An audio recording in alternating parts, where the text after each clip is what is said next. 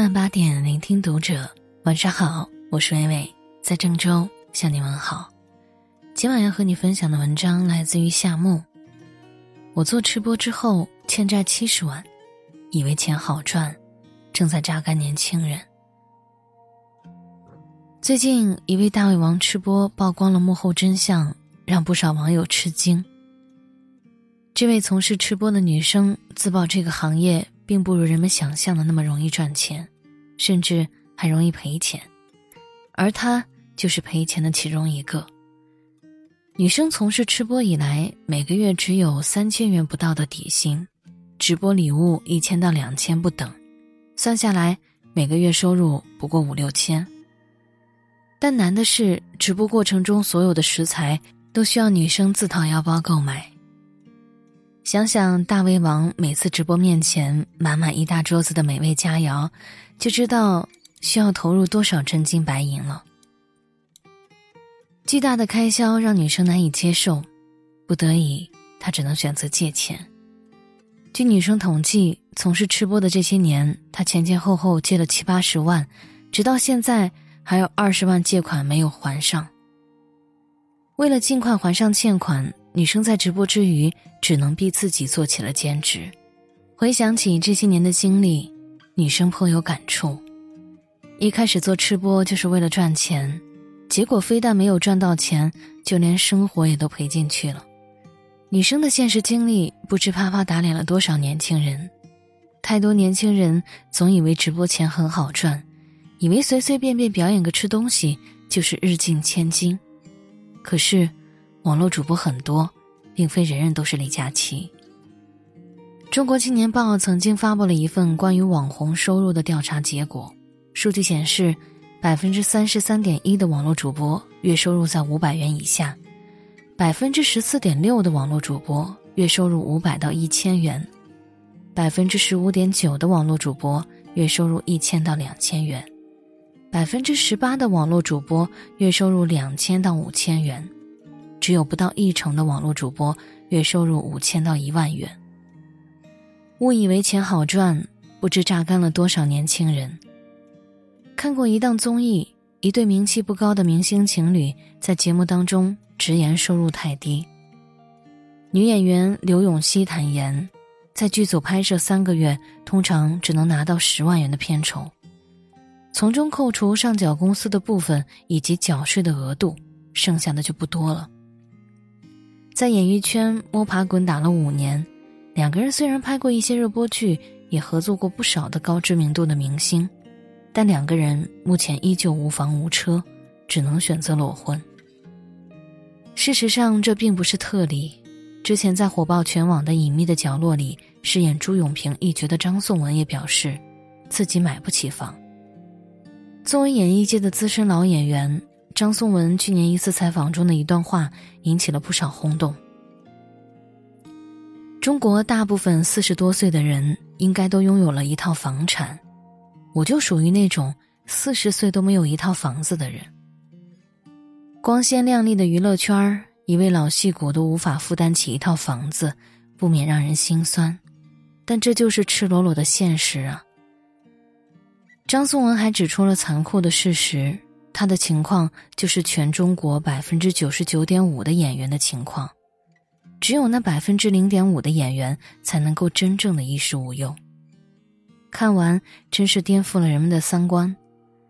可为什么有那么多的人总以为许多行业的钱很好赚？一个重要的原因就是人们缺乏概率思维。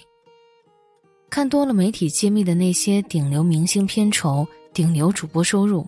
人们就会想当然的认为这些行业充满了大量高薪人群。可是，你所以为的钱好赚，说到底不过是一个小概率事件。最近爆火的《三十而已》当中，不少人在王曼妮身上找到了许多共鸣。王曼妮社畜缩影也顺势被顶上了热搜。跟许多社畜一样，她每天挤地铁上班，一边吃着最便宜的工作餐，一边盘算着这个月的开支。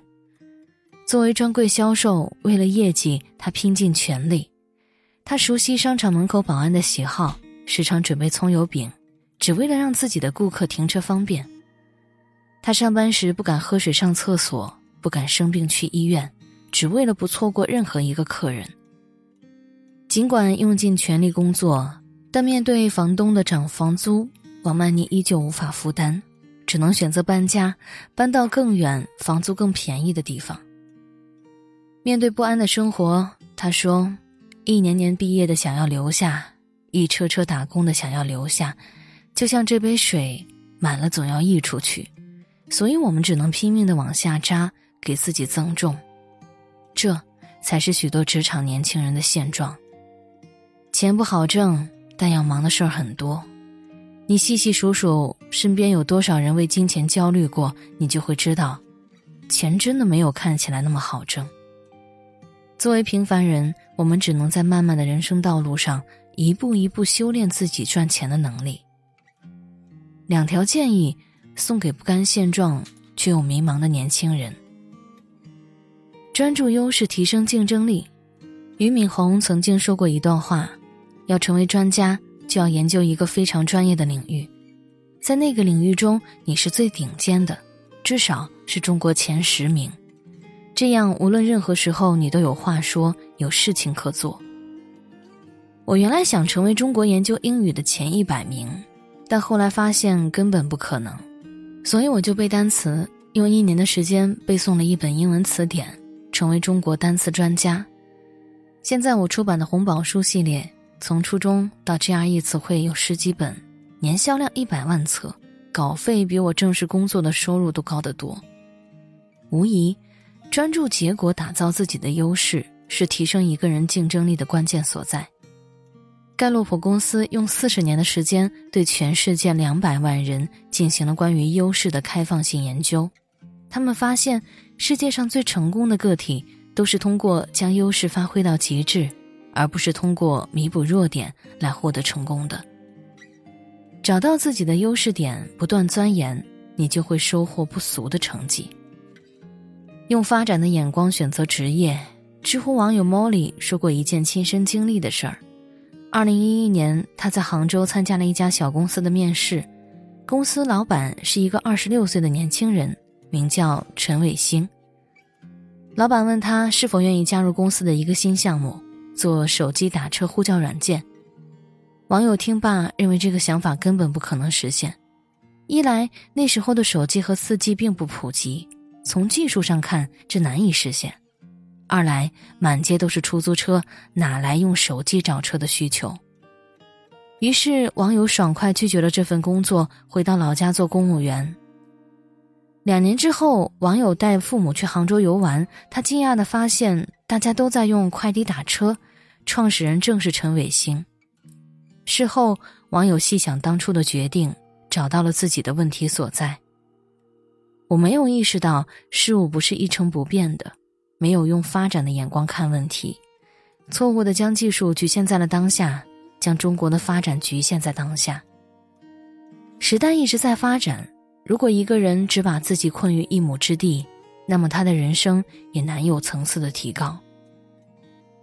查理芒格说过一句经典的话：“想得到你想要的东西，最好的办法就是让你自己配得上它。”与君共勉。我是伟伟，我站在原地，等你回来。